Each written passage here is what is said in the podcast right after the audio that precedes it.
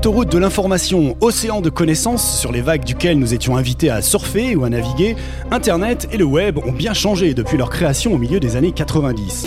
L'océan à explorer s'est transformé en raz-de-marée numérique dont nous avons aujourd'hui parfois du mal à nous dépêtrer. Au placard, les planches de surf, nous voici, de, nous voici de plus en plus cadenassées dans nos bulles de filtre, produites par des réseaux sociaux qui ne nous proposent comme amis que celles et ceux qui partagent nos idées, de genre de ghettos sociaux plus que de réseaux sociaux. Sans parler de la mainmise des GAFAM sur nos données personnelles, dont on annonce qu'elles sont le pétrole de la société numérique. Alors la question se pose aujourd'hui, et c'est celle qu'on vous propose de discuter ensemble maintenant, un autre Internet est-il encore possible? Et pour en discuter, notre premier invité est chercheur en informatique à Toulouse et s'intéresse tout particulièrement à la question de l'apprentissage du langage par les machines, ainsi qu'à l'Internet du futur qui sera boosté à l'intelligence artificielle. Bonjour Philippe Muller. Bonjour. Notre second invité est chef de projet numérique au sein du réseau AnimaFac, citoyenne engagée dans le monde du logiciel libre et dans l'association Wikimedia France, où vous portez avec d'autres le projet des 100 pages, dont vous allez nous parler. Bonjour Anne-Laure Michel. Bonjour. Et enfin, nous accueillons Charles Foucault-Dumas, en Skype, cofondateur de la toute jeune structure Estialab basée en Suisse qui s'est donné la mission de développer des outils numériques respectueux des utilisateurs. Bonjour Charles Foucault-Dumas. Bonjour.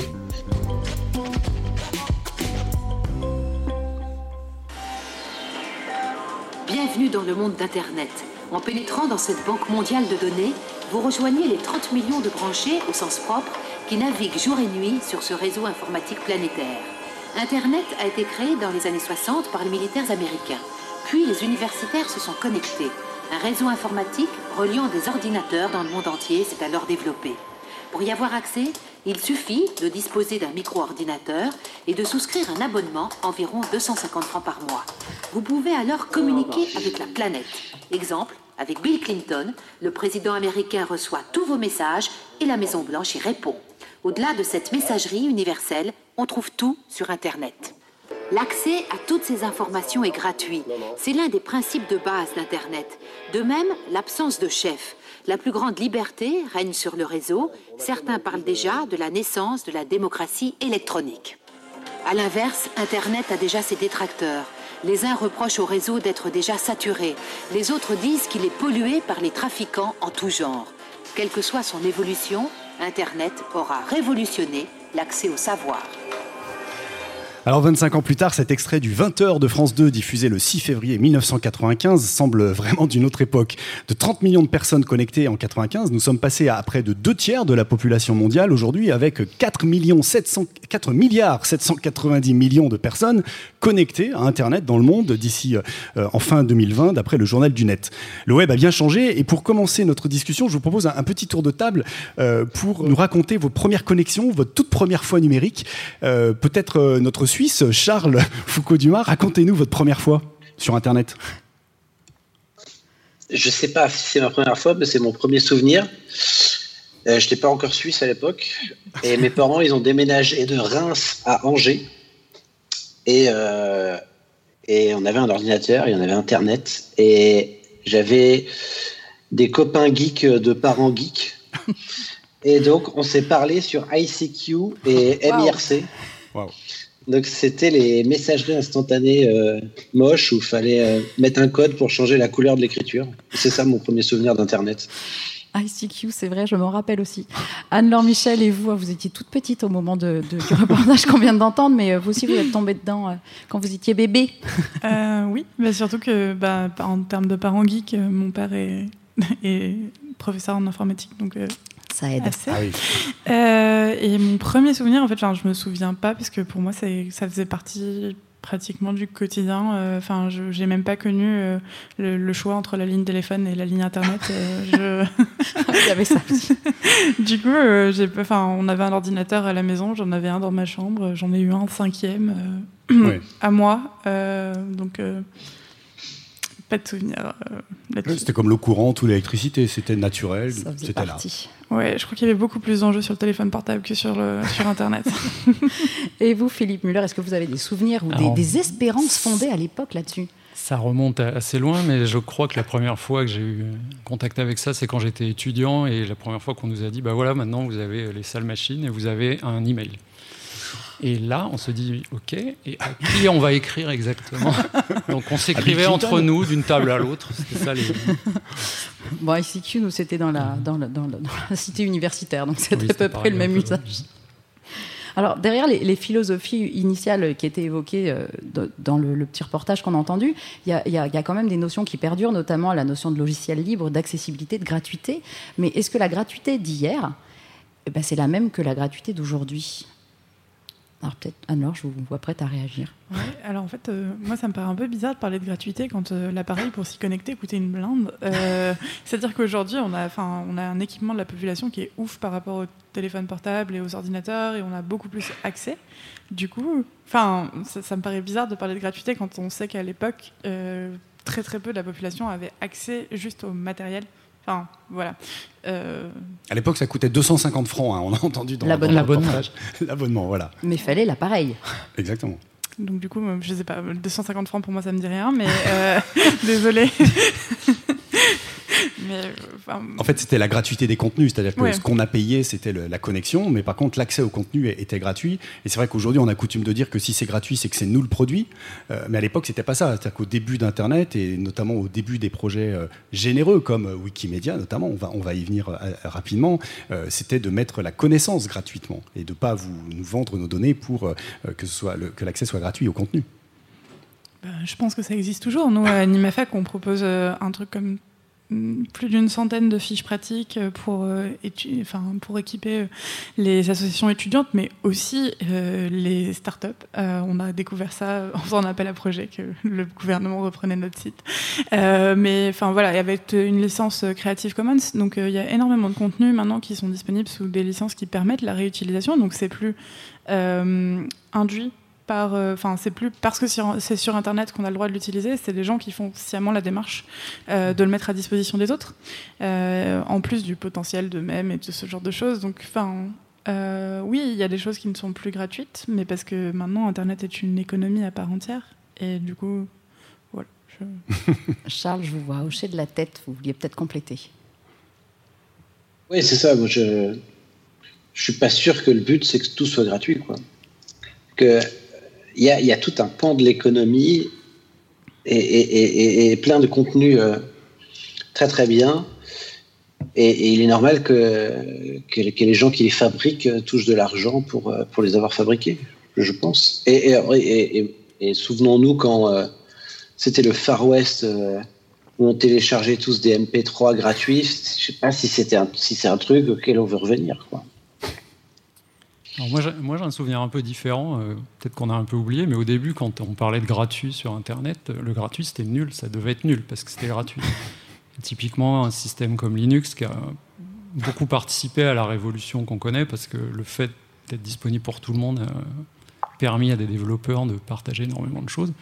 À l'époque, on disait bah, c'est gratuit, c'est nul. Wikipédia, c'est pas bien. Enfin, c'est des gens qui le font.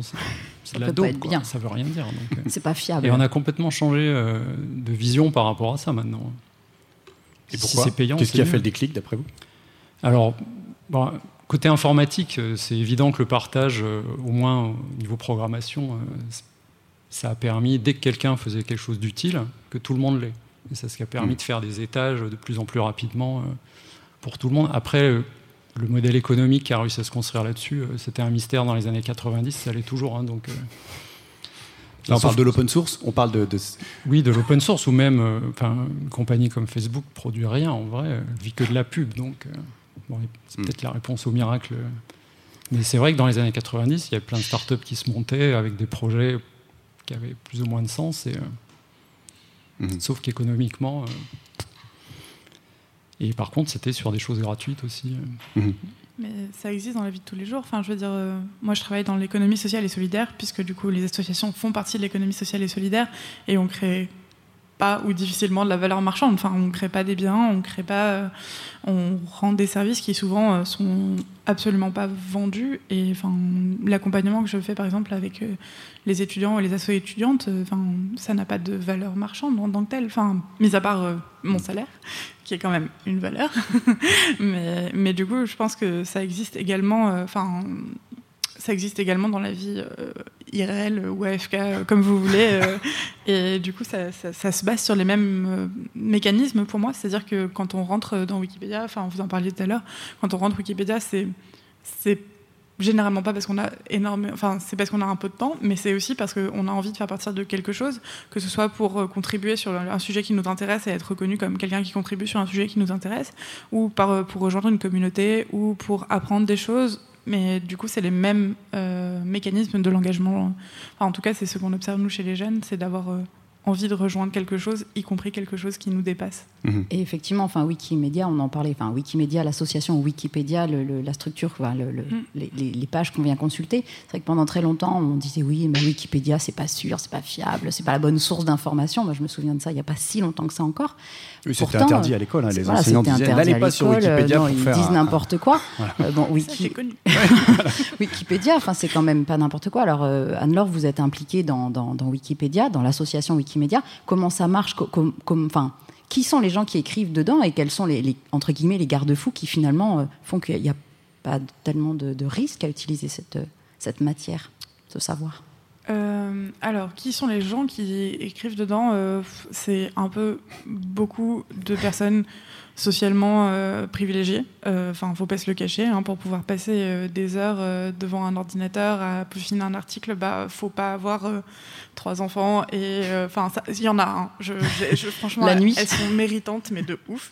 Et moi, enfin c'est des choses. Enfin voilà, donc il y a quand même beaucoup de personnes. Ça reproduit les biais de la société. En fait, il y a quand même beaucoup de personnes qui ont les moyens économiquement de s'y consacrer et qui du coup peuvent travailler là-dessus. Après, c'est hyper éclectique. C'est-à-dire que ça peut aller.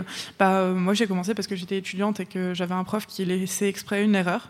Euh, sur une page, et sachant qu'il y avait un seul livre à la bibliothèque universitaire qui permettait de valider le, devoir qu'il nous donnait. Euh, ça, une escape game. C'est ça, ça m'a un peu agacé parce que je me suis dit, mais, mais en fait, euh, pourquoi est-ce qu'il laisse spécifiquement euh, l'erreur c'est en fait c'était juste pour voir si on allait sur Wikipédia ou pas et en fait ça n'apprend rien et donc du coup, euh, enfin c'est un peu tout le monde. Après, euh, la communauté, ben ça reste une communauté. Donc euh, il y a des gens qui s'impliquent sur des choses en ligne, il y a des gens qui s'impliquent sur des choses hors ligne. Il y a enfin moi je fais partie plus de la team hors ligne. J'ai plus travaillé sur des événements, faire participer à des échanges, avec rencontrer les gens. Et puis je, je, produis moins d'articles peut-être, mais c'est que c'est extrêmement long. Enfin c'est ce que vous disiez, c'est que produire un article sur Wikipédia, c'est extrêmement long. Il faut documenter chaque information qu'on donne. Euh, chaque image doit être euh, avec les bonnes licences, avec les bons droits, etc. Donc, euh, c'est vrai que tout ce qui est mis est forcément revérifié derrière, rechecké, recontrôlé plusieurs fois. Et c'est vrai que quand c'est marqué, c'est en cours d'élaboration, c'est en cours d'élaboration, mais quand c'est bon, c'est bon. Euh, alors non, quand c'est bon, c'est pas bon. Quand c'est bon, c'est pas bon. Euh, c'est-à-dire qu'en fait, euh, c'est partiel. C'est-à-dire que bah, c'est les humains derrière des écrans. Il n'y a pas de vérification automatique de Wikipédia.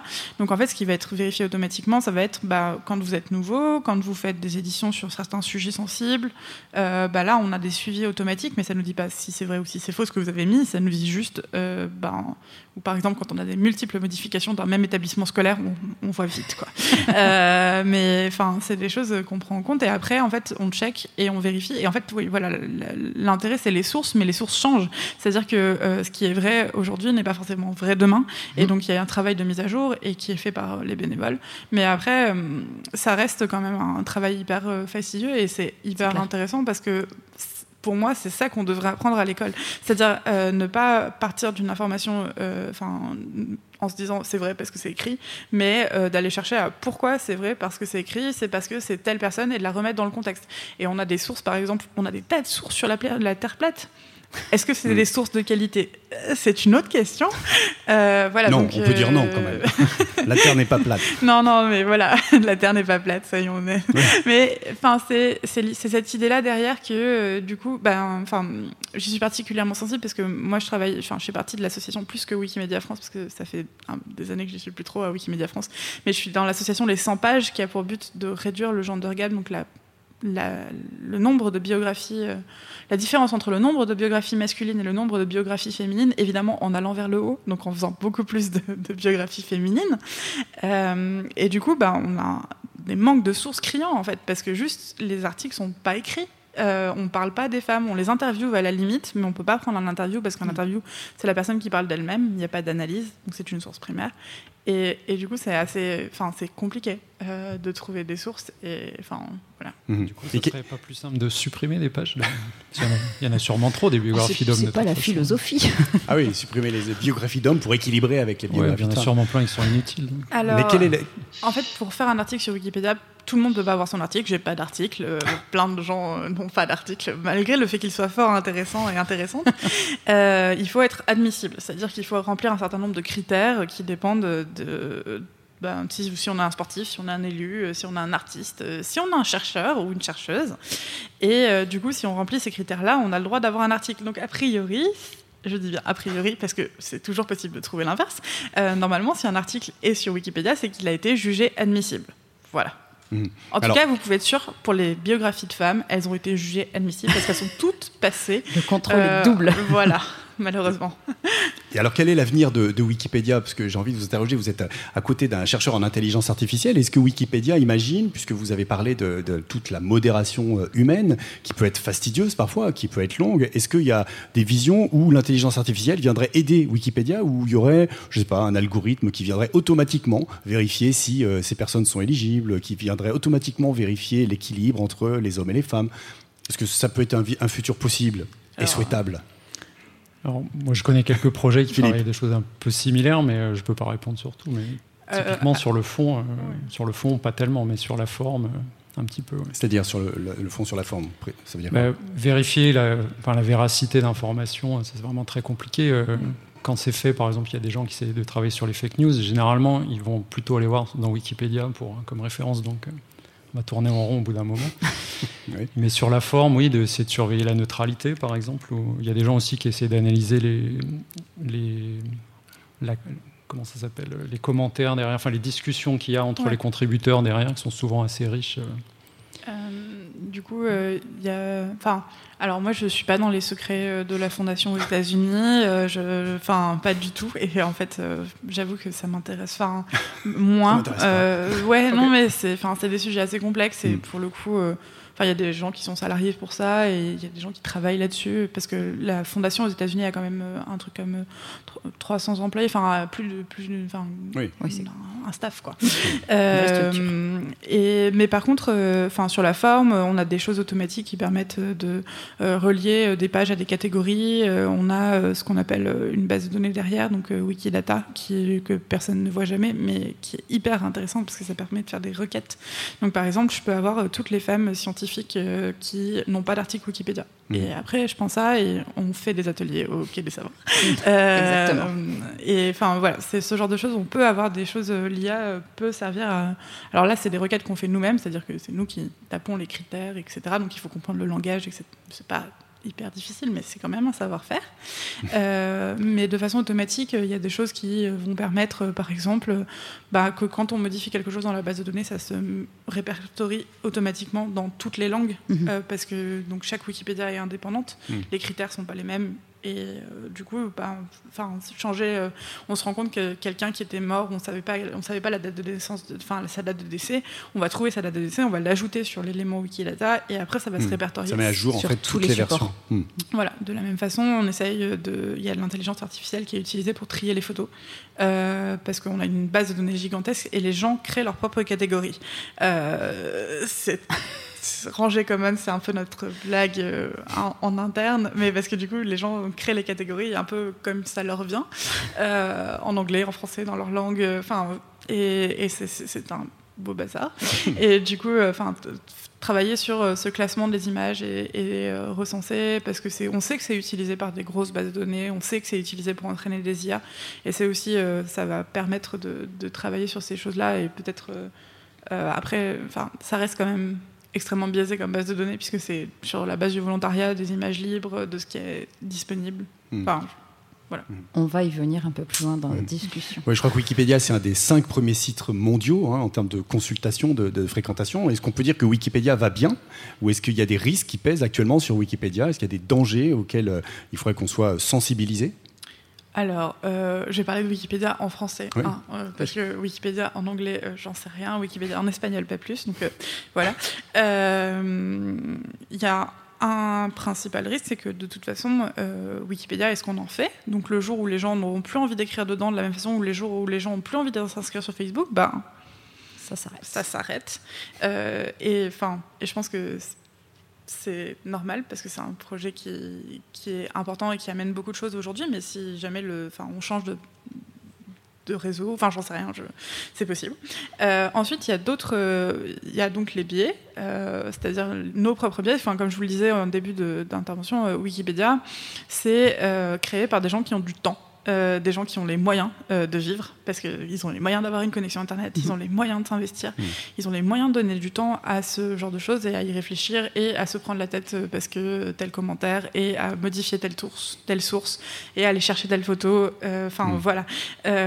c'est c'est chronophage et ben et c'est du coup ça fait que ça reproduit les biais d'une société où l'engagement est fait par des enfin par, des retraités c'est ça? C'est ce que vous êtes en train de nous dire que Wikipédia est fait par des retraités essentiellement? Il y a pas mal de retraités mais euh, il y a aussi euh, bah enfin il y a beaucoup d'étudiants euh, il y a mm. beaucoup de de personnes euh, célibataires. Euh, il y a beaucoup d'hommes, beaucoup, beaucoup d'hommes. Euh, Ceci explique peut-être cela, d'ailleurs, qu'il y a une surreprésentation des, des, hommes dans la base. Bah, actuellement, on sait que la, la répartition des tâches ménagères n'aide pas. Donc, euh, enfin, j'en parlais tout à l'heure, ça reproduit les inégalités. En fait, euh, quand on fait déjà une double journée, on va pas faire une triple journée sur Wikipédia. Mais alors, si, il y en a qui le font, et il y en a, elles sont vraiment très très méritantes. Mais euh, en, en, majorité, c'est, enfin, c'est intéressant de voir et de se questionner là-dessus. Et du coup, bah, au 100 pages, on travaille sur ces questions-là. On travaille pour euh, payer des babysitters, euh, pour que les gens puissent venir aux événements, euh, pour réfléchir à dégager du temps, comment est-ce qu'on réfléchit bah, à réduire le biais de genre et également le biais du racisme aussi, parce qu'il bah, n'y a, pas, a pas plus de personnes noires. Parce qu'en fait, on, on, va créer les articles sur les choses qui nous intéressent et qui nous ressemblent. Et par exemple, moi, je, crée des articles sur des femmes et, et des minorités de genre, donc LGBT QI+. Euh, j'ai créé des choses sur, enfin, des articles sur ces choses-là, donc euh, c'est humain et, mmh. voilà, c'est à travailler et à surveiller. Mmh. Et à faire connaître du coup pour justement euh, aller vers un, un, autre, un autre rythme. Alors, on va s'interroger maintenant sur les, réseaux sociaux. On va passer au deuxième sujet de, cette émission sur les réseaux sociaux, à travers notamment la problématique, bah, peut-être pour faire le lien, pourquoi il n'existe pas d'équivalent euh, Wikipédia en réseau social, euh, d'après vous? Pourquoi on n'a pas des réseaux sociaux euh, complètement contributifs, collaboratifs, qui seraient gérés non pas par des IA, mais par des humains, qui mettraient les gens en contact, qui repéreraient les vrais amis, qui vérifieraient les, vrais amis? Est-ce que c'est idiot comme idée, ou est-ce que c'est des choses qui ont été pensées, ou peut-être Charles Foucault-Dumas, vous qui êtes, qui êtes à Estialab et, qui avez un, un, œil tout particulièrement aguerri sur cette question des, des données, des datas euh, qui sont issues notamment des réseaux sociaux Bon, après, les, alternatives à Facebook, ça existe. Hein. Oui, mais pourquoi on n'en entend jamais parler parce, parce qu'ils ont beaucoup moins de sous. Et du coup, ils sont beaucoup moins forts en marketing. Et du coup, à la fin, ils sont beaucoup moins utilisés. Ils aussi le design est moins bien. Et voilà, je pense que il y a quand même comment dire on n'était pas mature quand on a mis Facebook, WhatsApp et Google et, Instagram et tout ça entre les mains. Donc on nous a donné ça, on s'est dit waouh c'est cool et puis on l'a utilisé.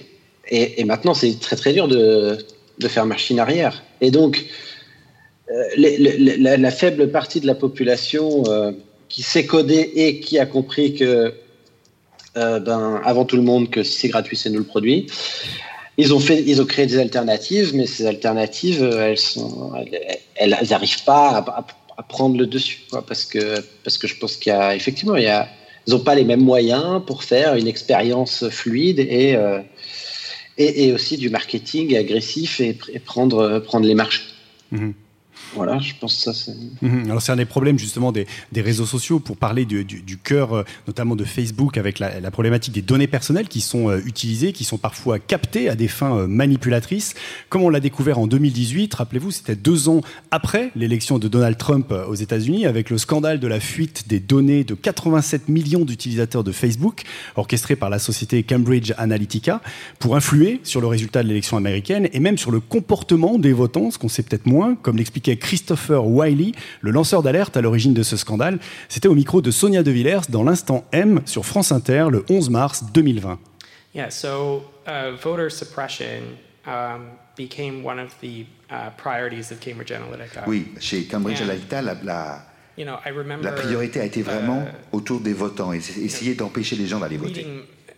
Memos about um, quand on lit des notes internes on voit comment finalement on décourageait les gens noirs d'aller voter. Et j'avais des conversations avec mes collègues. Et je disais, mais non seulement c'est illégal aux États-Unis, mais c'est aussi antidémocratique d'essayer de construire finalement un système pour empêcher les gens de voter. Alors Charles Foucault-Dumas, je rappelle que le cofondateur de Estia Lab, Paul Olivier Dehaye, avec lequel vous travaillez, a aussi contribué à révéler le scandale de Cambridge Analytica dont on vient d'entendre de parler. Alors en année préélectorale en France, entendre ces révélations, ça fait un peu froid dans le dos. Euh, d'après vous, comment est-ce qu'on pourrait se prémunir de ce, de ce risque, de, de ce, ce, genre de dérapage? Faut-il quitter Facebook? Euh, Alors, il y a deux questions là. Il y en a deux. Il y a comment on peut, se, on peut se prémunir de ce genre de dérapage et faut-il faut quitter, quitter, Facebook Alors, je vais commencer par la deuxième. Euh, oui, quittons Facebook. Alors, quant à la première, euh, euh je pense que euh, et c'est là-dessus qu'on bosse à Estia Labs. Les, les plateformes, et notamment grâce au RGPD, au Règlement général de protection des données européen, sont obligées de nous donner les datas qu'elles ont sur nous. Donc euh, elles font, elles, elles, nous mettent des bâtons dans les roues pour ça, mais euh, mais elles n'ont pas le choix, elles doivent le faire. Et, euh, et donc ça, ça oblige à la transparence. Donc pour l'instant, ce qu'elles font, c'est qu'elles nous envoient un fichier zip avec plein de, de, fichiers, de dossiers avec des fichiers à l'intérieur qui sont en JSON. C'est complètement incompréhensible. Euh, pour, euh, pour, pour, pour, le citoyen lambda. Je confirme. Mais nous, nous, on fabrique des outils qui traduisent ça en graphique, un truc parlant. Et donc, par exemple, on sait, si vous téléchargez vos données Twitter, vous utilisez les outils qu'on a fabriqués pour le collectif qui s'appelle The Eyeballs, qui étudie l'économie de l'attention. Et euh, et ça va vous dire, OK, bah vous avez, voilà les annonceurs qui vous ont ciblé et voilà pourquoi ils vous ont ciblé. Donc, quels critères ils ont utilisés pour vous cibler. Et ça, c'est une transparence qui doit s'appliquer euh, dans l'utilisation des outils numériques dans la campagne présidentielle. C'est-à-dire que eh ben, les, différents partis et candidats vont utiliser euh, le ciblage pour, euh, bah pour, pour, pour de la euh, faire balancer le. Ouais, pour faire. Non, non, pour, pour bousser des pubs, mm -hmm. pour faire balancer le, le, le, choix des électeurs en leur faveur. Ok, c'est le monde moderne dans lequel on vit. Par contre, euh, on doit savoir, moi je dois savoir si je reçois une pub pour telle partie, pourquoi j'ai reçu telle pub. Et en fait, cette ce droit d'accès et le traçage des filières de, de sourçage mmh. euh, des politiques, je pense que c'est un des axes de, euh, bah, d'assainissement euh, des campagnes et, et, d'évitement d'un nouveau Cambridge Analytica. Mmh. Alors vous avez évoqué la question de, de l'attention. Hein. Facebook fonctionne par euh, capter l'attention, donc c'est son moteur. Hein, c'est exactement euh, ce qu'on appelle cette économie de l'attention. Et euh, pour cette, euh, pour faire ce, cette, ce, ce, capter cette attention, Facebook a, a, a une méthode infaillible, c'est celle de créer de l'émotion. Créer de l'émotion, de la colère chez les utilisateurs, cela a un but bien précis. On s'aperçoit que quand on joue sur nos réactions plutôt que sur nos réflexions, sur nos émotions, sur notre colère, sur l'outrance, sur la surprise, on, a, on, est un peu plus actif sur Facebook en général. Plus en gros votre, euh, votre publication, ce que vous allez envoyer, va avoir une charge émotionnelle forte, plus vous allez avoir une réaction euh, quasiment viscérale, donc immédiate. Vous allez rester beaucoup plus longtemps si vous êtes énervé par un contenu que si vous êtes confronté à une position médiane, mesurée, euh, balancée. Euh. Là, on va avoir quelque chose qui vous touche tellement d'un point de vue émotionnel que oui, vous allez interagir. Le but de Facebook, c'est de capter le plus possible de votre attention pour vendre le plus possible de publicité. Alors vous aurez peut-être connu La Fabrique de l'opinion, hein, cet euh, excellent documentaire du journaliste Thomas Huchon, qui est produit par la plateforme Spicy. On peut alors se demander si un autre Facebook est encore possible. Est-ce qu'on peut imaginer d'autres manières de programmer des réseaux sociaux que justement capter l'attention et notamment rendre les gens, mettre les gens en colère? Alors c'est la question qu'on a posée justement à Thomas Huchon, euh, c'était hier. Ben, je pense qu'en fait, il y a deux questions euh, un petit peu en l'une. grosso modo, il y a l'idée que est-ce qu'on peut encore créer des outils numériques aujourd'hui qui viendraient remplacer ceux qui existent déjà? Bah, Les dix dernières années nous montrent que euh, les GAFA, en fait, empêchent toute forme d'innovation parce que dès que quelqu'un crée un nouvel outil, il est immédiatement racheté par les plus grands et les plus grands vont faire en sorte que ces outils eh ben, suivent la même logique que les précédents, c'est-à-dire une logique qui est uniquement de gagner de l'argent et donc de capter notre attention. Et quelque part, le jeu est un petit peu biaisé. Euh, je suis pas certain qu'on va arriver à changer les choses de l'extérieur.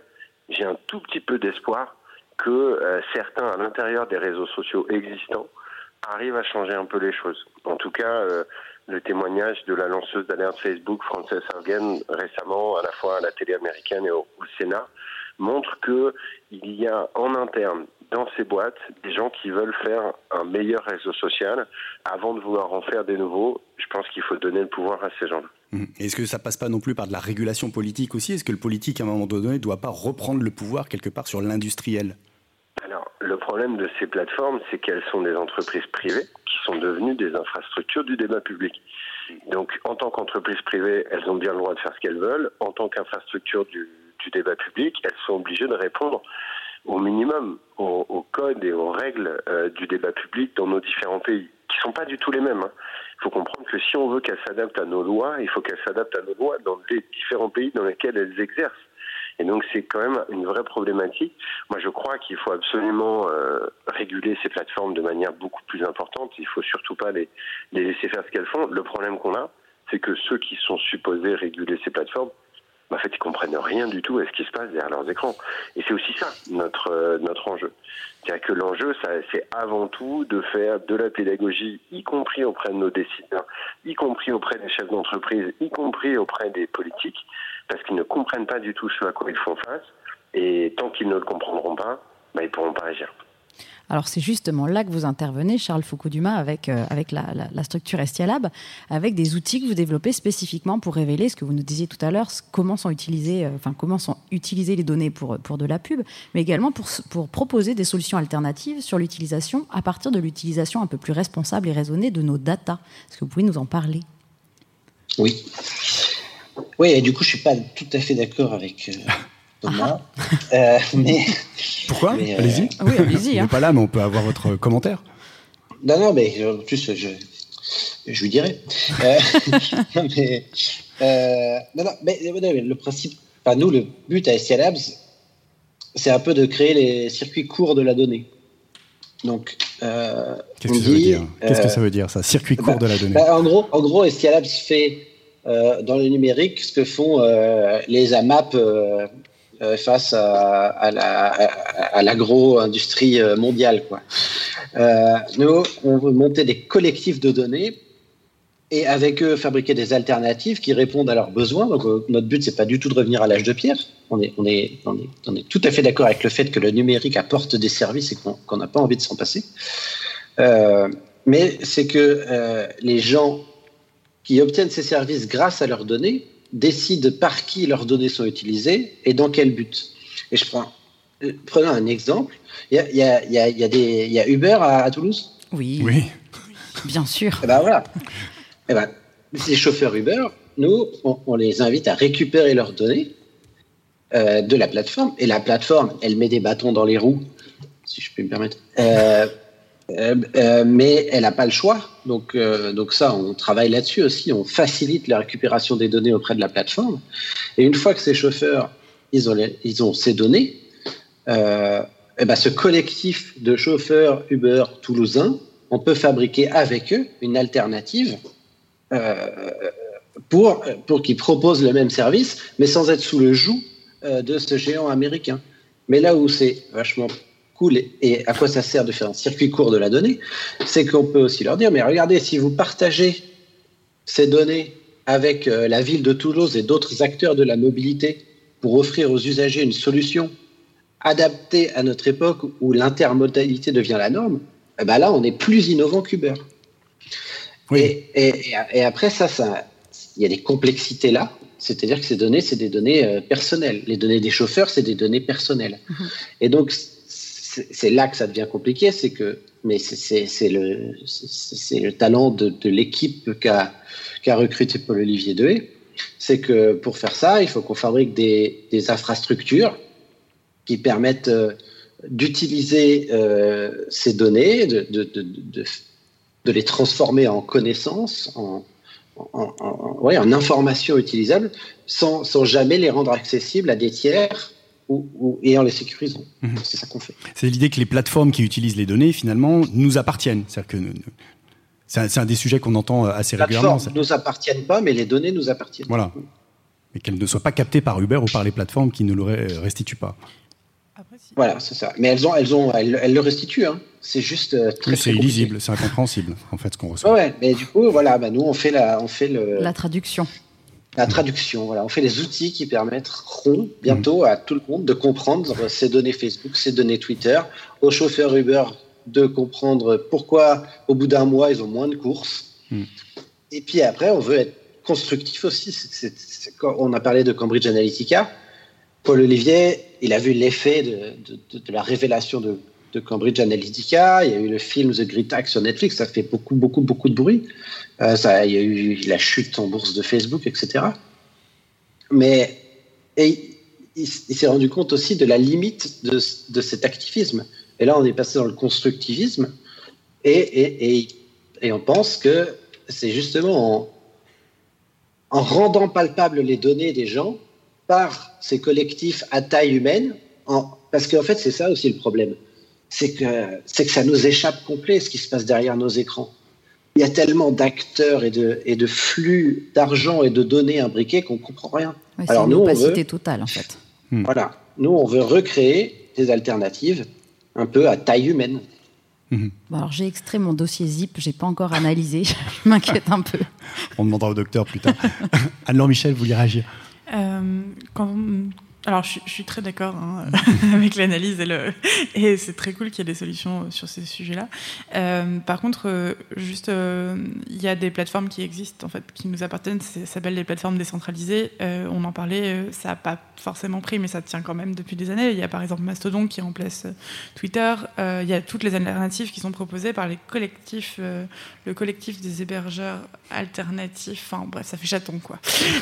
J'ai essayé de le dire, mais j'arrive vraiment pas, euh, qui est porté par Framasoft, qui est euh, la première association qui a utilisé euh, la métaphore des AMAP sur les produits et, enfin sur les et d'ailleurs, d'où vient le si c'est gratuit, c'est toi le produit hmm. On cite depuis tout à l'heure.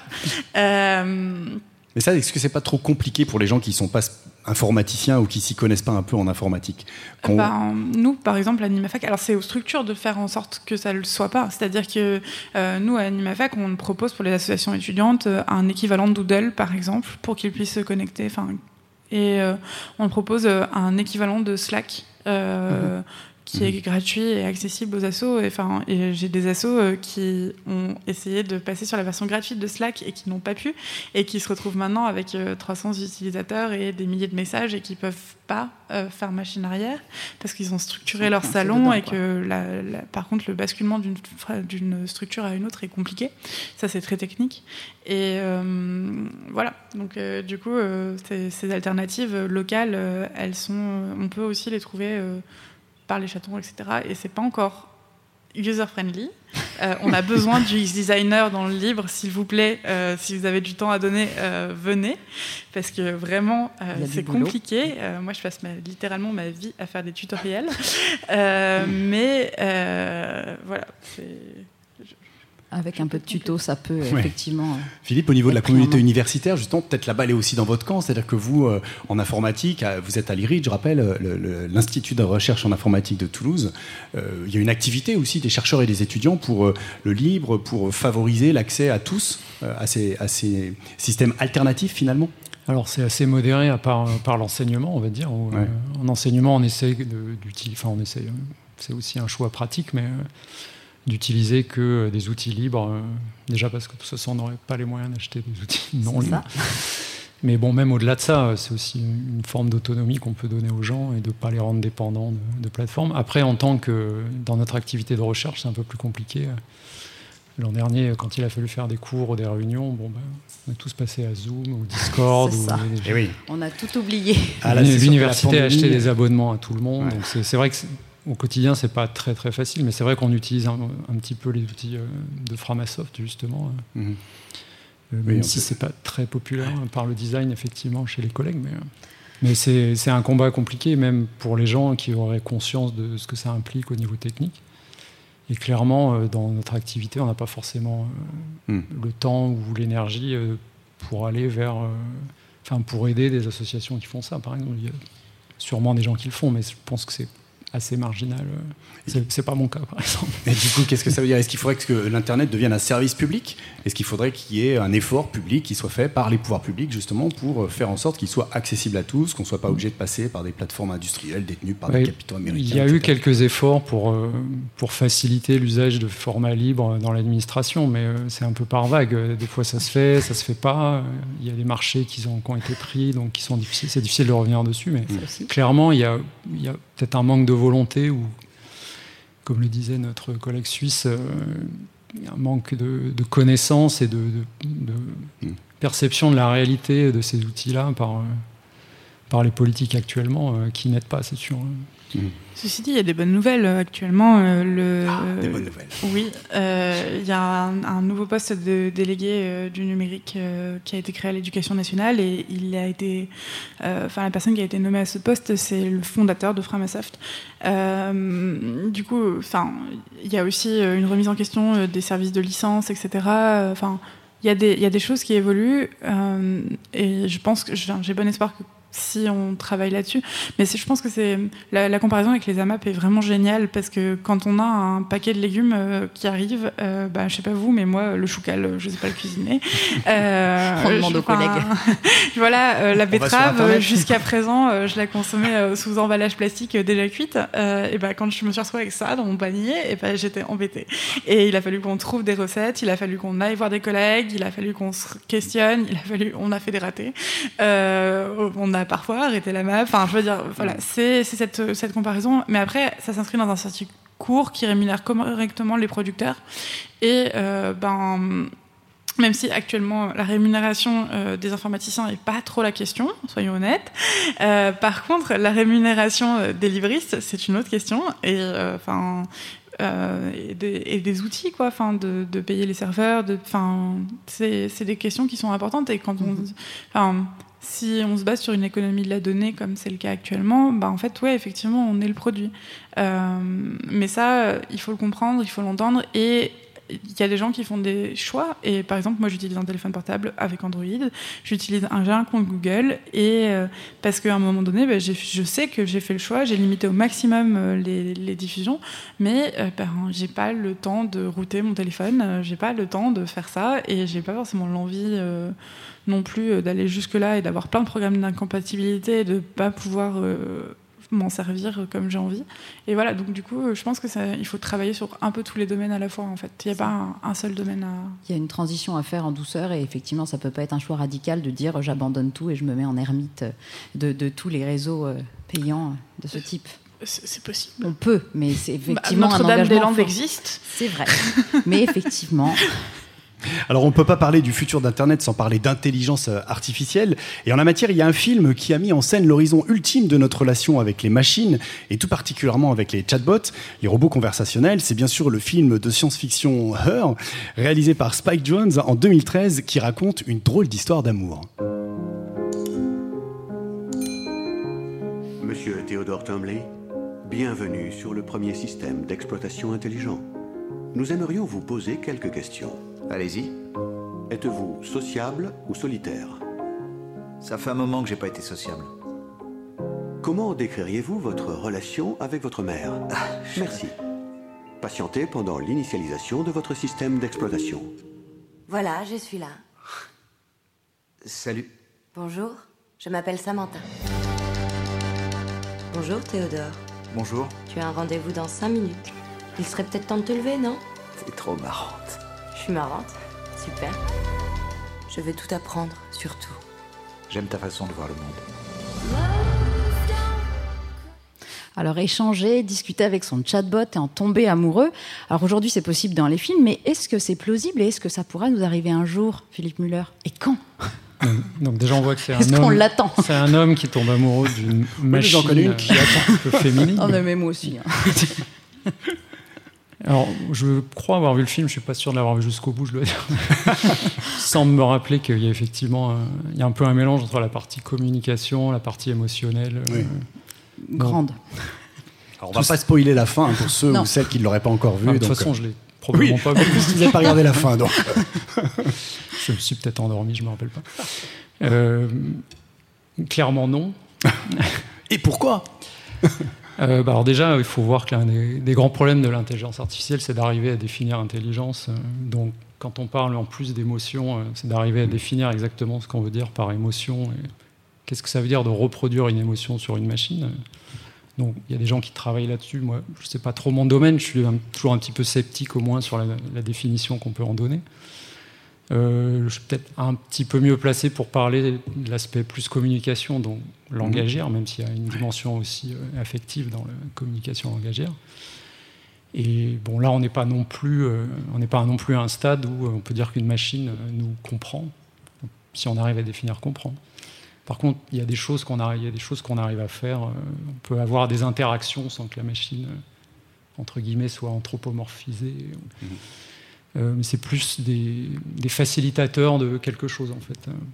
mais un peu limité. Bon, on a de la traduction automatique, on voit bien ce que ça fait. Ça permet de parler à quelqu'un qu'on ne comprendrait pas sinon. Euh, on a les chatbots souvent sur les sites. Ça permet, je ne suis pas sûr de quoi, mais. mais voilà, c'est plus.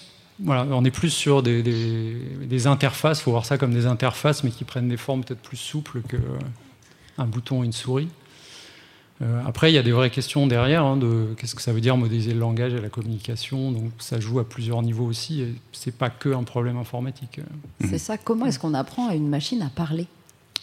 Alors, euh, à partir de quoi? si on, prend des, si on prend un gros raccourci, le, les méthodes actuelles, c'est plutôt de leur donner des exemples de quelque chose et d'essayer de leur laisser un peu la liberté d'essayer de refaire la même chose, mais pas exactement la même chose.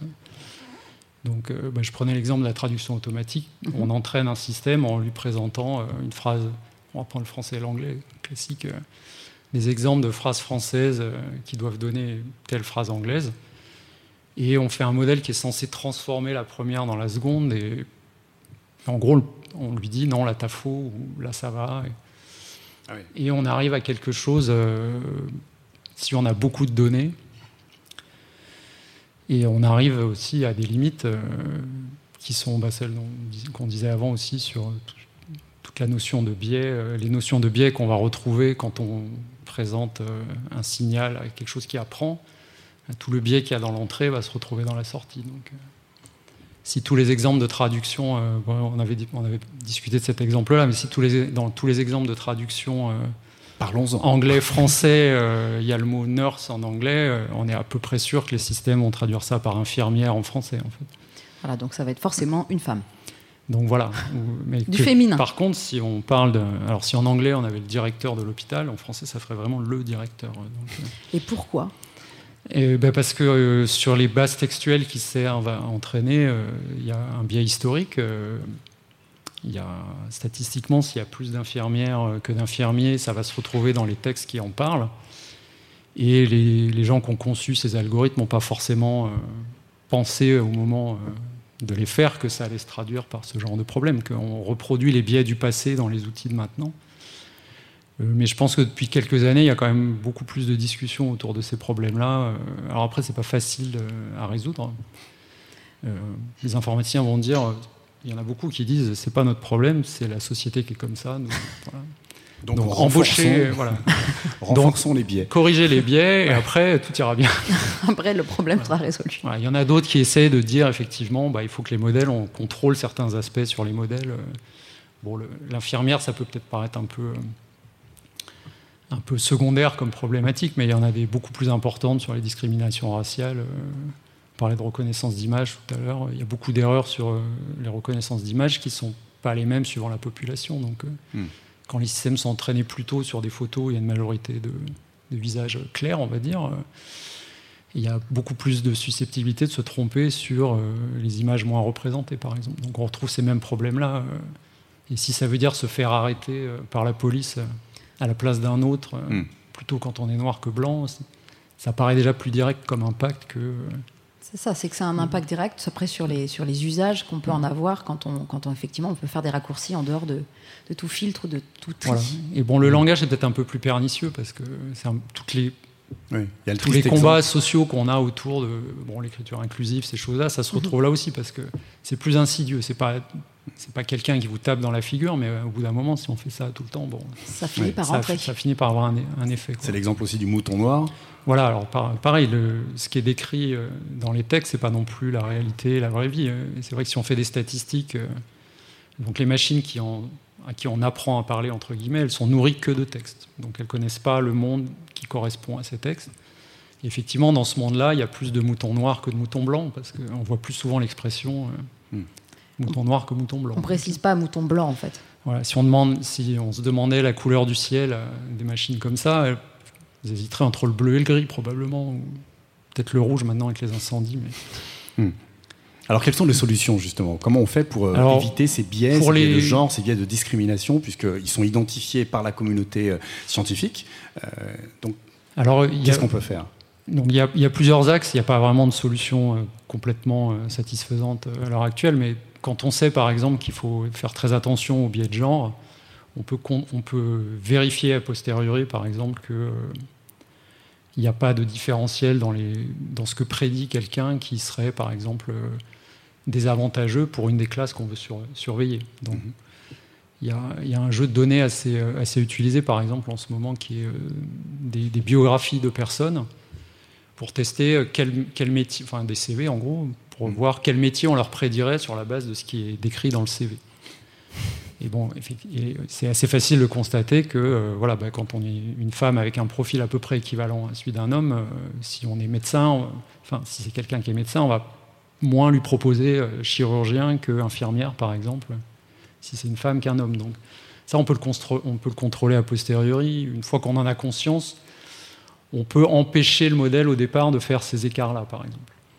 Le problème, c'est que ce, biais, il est observable directement. On peut savoir que c'est une femme qui a écrit le CV.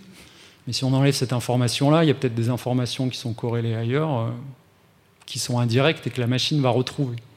Donc on peut cacher, euh, il est cas, on peut cacher certains aspects de l'identité, mais tout ce qui est corrélé avec, surtout si c'est un CV, bon, hmm. on ne peut pas penser à tout ce qu'on va enlever. Non, c'est certain. Voilà. Donc c'est assez compliqué euh, par rapport à ça, mais je pense qu'on est sorti d'une ère de naïveté où on pensait que ce n'était pas un problème. Et maintenant, il y a plein de gens qui. bon, aussi parce qu'il y, a des personnes issues de toutes les minorités euh, discriminées qui vont un peu sonner l'alarme vigoureusement. Euh. Et comme il y a un problème quand même d'homogénéité sociale aussi dans les, grandes entreprises du numérique, hein, ce qu'on disait tout à l'heure aussi sur euh, Wikipédia, bah, il y a plein de, biais qui sont reproduits de cette façon-là. C'est des milieux très masculins, euh, mm. sociaux de milieux sociaux plutôt aisés. Euh. Mm. Alors maintenant, les, entreprises comme Google, Facebook ont des services éthiques où ils embauchent des chercheurs qui travaillent là-dessus. Et ça se passe pas toujours bien d'ailleurs. Oui, après ils se transforment en lanceurs d'alerte, ils quittent avec perte et fracas l'entreprise. Ils se font virer tout simplement. ils se font virer tout simplement. Donc, euh, ah non? Encore faut-il les écouter. Enfin, C'est-à-dire que c'est bien d'embaucher des personnes issues des minorités, encore faut-il leur laisser la parole mm. et des postes de, diriger, de dirigeants et de dirigeantes et euh, la possibilité d'être écoutés et, entendus. Mm-hmm. Mais finalement, en vous écoutant, on a tous les deux, on a l'impression que peut-être qu'une des solutions, c'est de réintroduire de l'humain dans l'intelligence artificielle, paradoxalement, mm. puisque finalement, c'est l'humain qui va traiter les, données. Ce que vous dites, Philippe, c'est qu'il faut mettre, euh, voilà, il faut mettre des, humains qui viennent euh, vérifier ce que va faire la machine. Finalement, est-ce que le futur, c'est pas plutôt une collaboration entre la machine et l'humain pour sortir des contenus, j'allais dire, euh, sensés, puisqu'il faut rappeler quand même que la machine, elle, elle traduit que statistiquement, elle comprend rien à ce qu'elle dit ou ce qu'elle écrit. Donc. Bah, je ne sais pas si on va trop dans cette direction, mais il y, a, quand même un penchant avec la quantité de données euh, énorme qui est fournie, qui nourrissent ces algorithmes. il y a pour beaucoup de gens la facilité de se dire euh, il y a les données, je travaille sur euh, l'algorithme, et puis on ne regarde pas trop ce qu'il y a dans les données. Donc il y a une tension entre les deux, se dire bah, le langage, les images, prédire prédire s'il faut envoyer quelqu'un en prison ou pas. Tout ça, c'est finalement, c'est pas important. Ce qui compte, c'est les algorithmes. Il y a, il y a un peu cette tendance-là euh, aussi chez les techniciens, euh, qui est un penchant un peu naturel. Et effectivement, euh, il faut faire attention à garder le, le contrôle de l'humain dessus. Alors maintenant, une des voies aussi sur lesquelles beaucoup de gens travaillent, c'est d'essayer de dire que les, modèles eux-mêmes doivent être rendus responsables de leurs décisions, on doit savoir pourquoi ils ont pris la mmh. décision. Il commence à y avoir des réglementations qui se préparent au niveau européen pour une sorte de droit à l'explication de la réponse d'un algorithme. Voilà, sauf que techniquement, euh, pour l'instant, c'est pas forcément très facile à, réaliser. Mais, oui, il faut se rappeler qu'effectivement, euh, au bout d'une décision, il y a un humain qui, mm. il y a des conséquences pour un humain et de faire attention à ces aspects-là. Mm. Alors effectivement, il y, a des, il y, a des échanges comme ça, euh, humain-machine, qui sont en train de se mettre en place. Oui, Charles voulait intervenir? Charles, je vous donne la parole je vais rebondir sur deux points. Dans le RGPD, il y, a, quand même cette notion euh, justement d'impact sur la vie d'une décision algorithmique. Et euh, des chauffeurs Uber qui ont, qui ont vu leur compte euh, désactivé ont réussi à prouver aux Pays-Bas, je ne sais plus quand, en avril, là, en, mai, en ouais, mars, euh, que, cette décision avait été algorithmique ou que Uber manquait de transparence sur cette décision et ils ont gagné le procès. Quoi. Donc c'est un, un, c'est aussi dans la RGPD ce côté euh, quel impact sur moi ont les algorithmes. Mhm. Et euh, l'autre truc que je voulais dire, c'est que on peut, nous ce qu'on essaye de faire, c'est un peu de, de retourner l'IA contre ceux qui l'utilisent. Parce que si on fait des collectifs de données, euh, en fait, donc le RGPD il oblige les, les, boîtes à, nous donner les données qu'ils ont sur nous parce qu'elles nous appartiennent. Et nous, si on fait des collectifs, c'est que en regroupant euh, des données personnelles euh, des gens, on, explique qu'on peut rétro-ingénierer je sais pas si on dit ça, euh, l'algorithme, on essaye justement de, de, notre but, c'est d'être transparent à la place de ceux qui veulent pas l'être. Donc on va, on va essayer de, de, prendre les données, de voir effectivement les qu'est-ce qu'il y a eu en entrée, qu'est-ce qu'il y a eu en sortie, et du coup on va dire bah voilà c'est comme ça que ça fonctionne ce, ce truc. On, va, hmm. on veut rendre transparent ce qui ne l'est pas. Hmm une sorte d'arroseur numérique arrosé, euh, je résume à grands traits. Bon, en tout cas, on espère qu'on n'aura pas à se poser cette, nouvelle, cette question dans dix ans. Est-ce qu'une autre intelligence artificielle est-elle encore possible? Bon, voilà, il faut qu'on reste vigilant. Eh ben, écoutez, merci, euh, merci à, toutes et à tous, et merci à, nos invités. Bah, nous voici arrivés au terme de cette discussion. Un grand merci à vous trois, Charles Foucault-Dumas, Philippe Muller et Anne-Laure Michel. Et alors, toutes les références, comme je l'indiquais, seront indiquées sur le site internet et en lien avec les avec les podcasts. Voilà, dans le prochain épisode de Détour vers le futur saison 3, nous discuterons de comment réinventer nos liens aux autres avec une street artiste, Petite Poissonne, que vous avez pu découvrir dans le festival, un géographe, Luc Goyansky, et un spécialiste de la foule, Mehdi Moussaïd. Alors vous pouvez réécouter cet épisode et tous les autres sur les plateformes de podcast. Merci à nos partenaires de l'INA pour la recherche documentaire. Merci également au CNRS et à Campus FM où vous pouvez nous écouter tous les lundis de 12h à 13h. Détour vers le futur, un podcast préparé et présenté par Marina Léonard et Laurent Chiquano, avec l'aide de, Françoise Vissac, à la prise de son Laurent Codoul et à la réalisation Arnaud Maisonneuve. Une production du Quai des Savoirs. À très bientôt, restez connectés et restez vigilants. Ciao